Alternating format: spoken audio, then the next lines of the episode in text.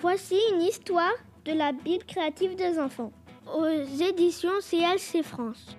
Dans le Nouveau Testament, Jésus change l'eau en vin. Jésus et quelques disciples furent invités à un mariage à Cana. La mère de Jésus, Marie, était aussi à la fête. Les meilleurs mets et vins les plus fins furent servis. Mais au cours du repas, Marie vint voir Jésus pour lui apporter une mauvaise nouvelle. Tout le vin a été consommé. Il n'en reste plus. Peut-on faire quelque chose? Marie s'adressa au serviteur. Faites tout ce qu'il vous dira. Il y avait là six jarres. Jésus dit alors au serviteur. Remplissez ces jarres avec de l'eau.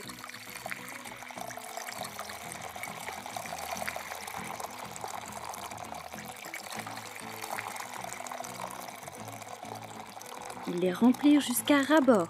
Puis Jésus dit Prenez-en et donnez-en à la personne responsable de l'organisation de la fête.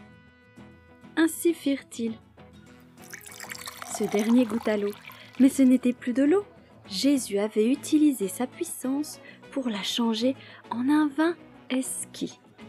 Ce fut un véritable miracle, le signe spécial de la puissance divine. Ce fut le premier miracle d'une longue série que Jésus allait accomplir.